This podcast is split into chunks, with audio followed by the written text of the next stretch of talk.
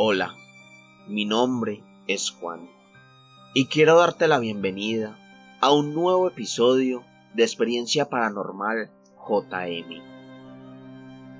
El día de hoy tenemos una historia titulada El violín de la bruja.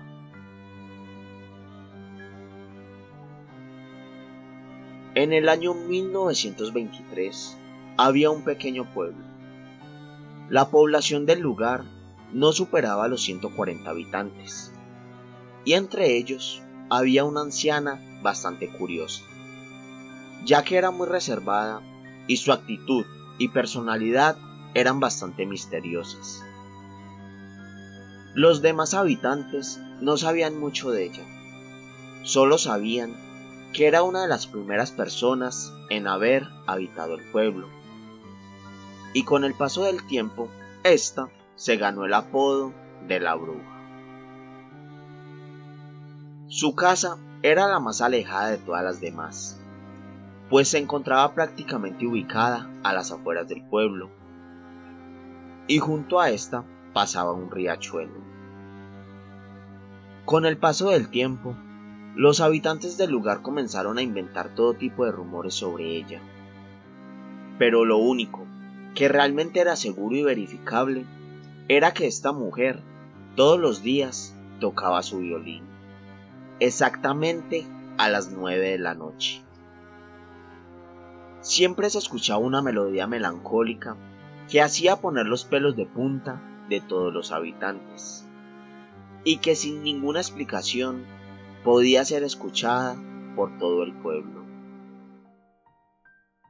Las madres nunca dejaban que sus hijos pequeños jugaran cerca de la casa de la anciana. Los jóvenes no se atrevían a ir a ese lugar, ni siquiera los más valientes. Y cada vez que la mujer comenzaba a tocar el violín, todos entraban a sus casas. Lo habían tomado como una especie de costumbre, Incluso algunos padres decían a sus hijos que esa era la hora de dormir y que si no lo hacían, la bruja se los llevaría para comerlos. Resulta que un día cualquiera, a eso de las 7 de la noche, comenzaron a escucharse gritos desgarradores, los cuales provenían de la casa de la anciana. Todos los habitantes fueron a ver qué ocurría. Y cuando llegaron, la escena era completamente escalofriante. La casa se estaba incendiando y por la ventana podían ver cómo la anciana envuelta en llamas les pedía ayuda.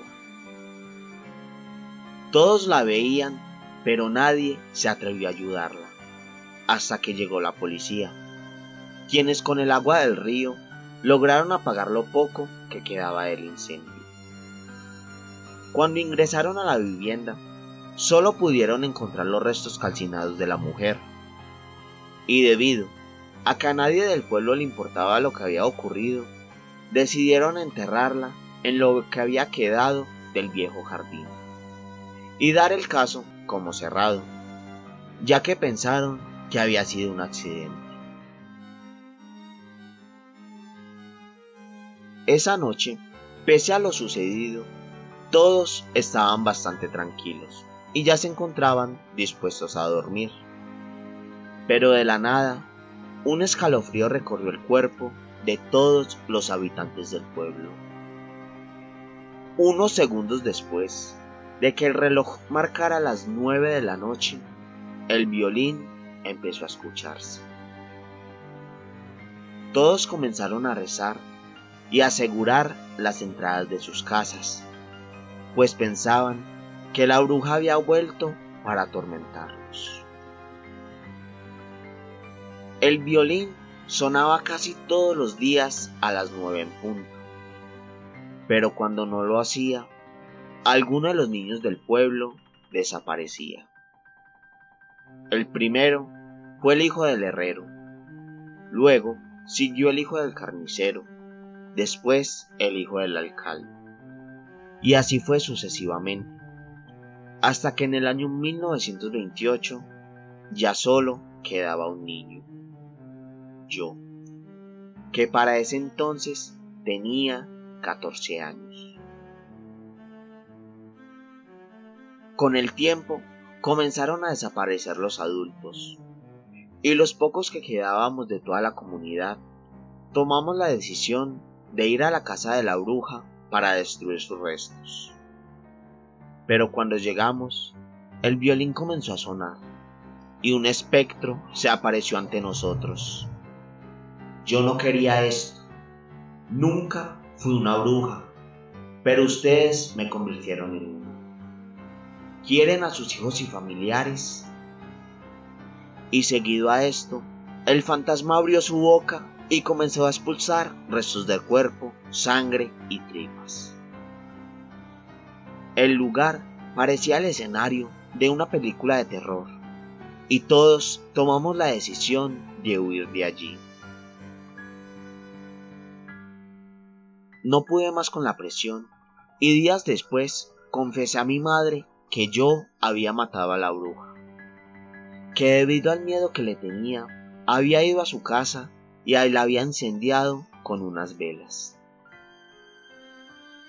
Mi madre, con una mirada fría y con una voz tranquila, pero llena de ira, me respondió que guardara ese secreto y que no se lo comentara a nadie más.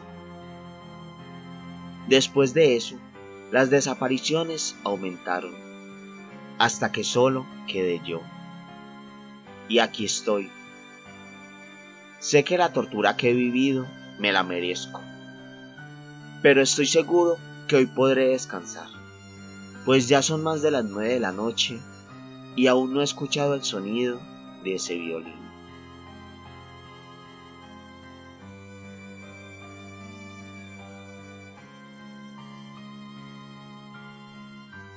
Hasta aquí llega el podcast del día de hoy.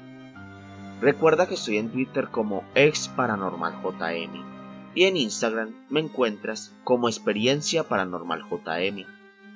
Te invito a que me envíes un mensaje si quieres compartir con nosotros alguna de tus historias. También, si te gusta este contenido y quieres seguir apoyándome, puedes hacerlo convirtiéndote en seguidor destacado. Esto desde la página oficial de anchor.fm, en donde puedes hacerlo donando la cantidad de dinero que más te favorezca. Muchas gracias por escucharme. Espero te encuentres muy bien y te deseo lindas pesadillas.